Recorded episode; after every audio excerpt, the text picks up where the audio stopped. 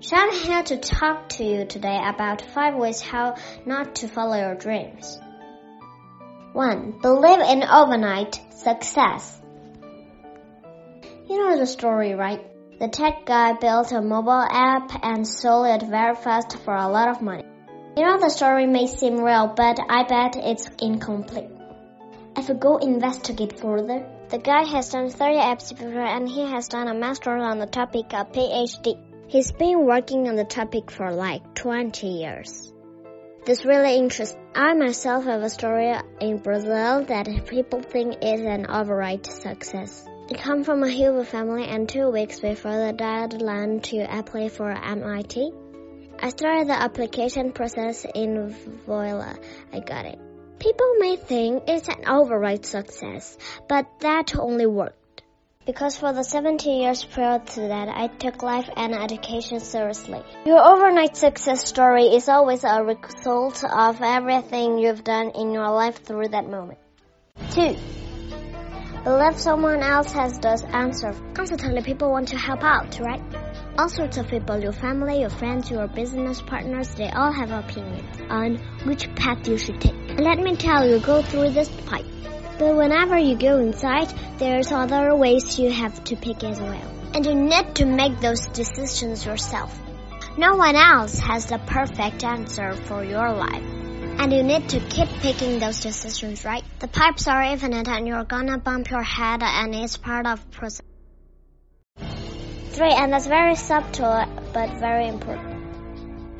Decide to settle when growth is granted. So your life is going great. You have put together a great team and you have growing revenue and everything is set. Time to settle. When I launched my first book, I worked really, really hard to distribute it to everywhere in Brazil. That over 3 million people downloaded, over 50,000 people bought physical copies. When I wrote a sequel, some impact was guaranteed.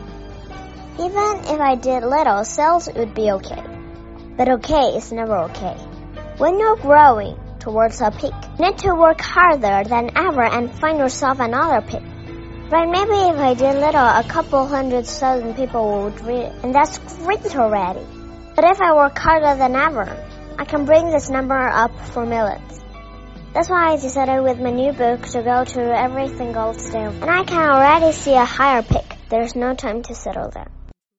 Fourth tip, and that's really important. Believe the fault is someone else's.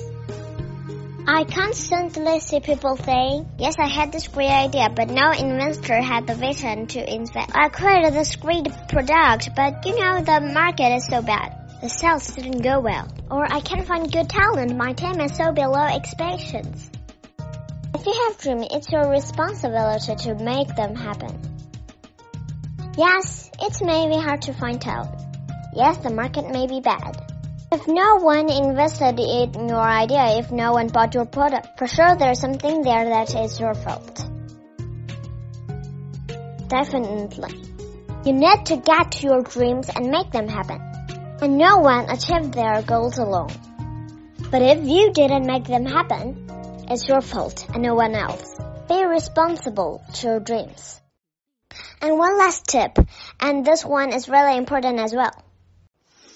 Believe that the only things that matter are the dreams themselves. Once I saw an ad and it was a lot of friends. They were going up a mountain. It was a very high mountain, and it was a lot of work. You could see that they were sweating, and this was soap, and they were going up, and they finally made it into the peak.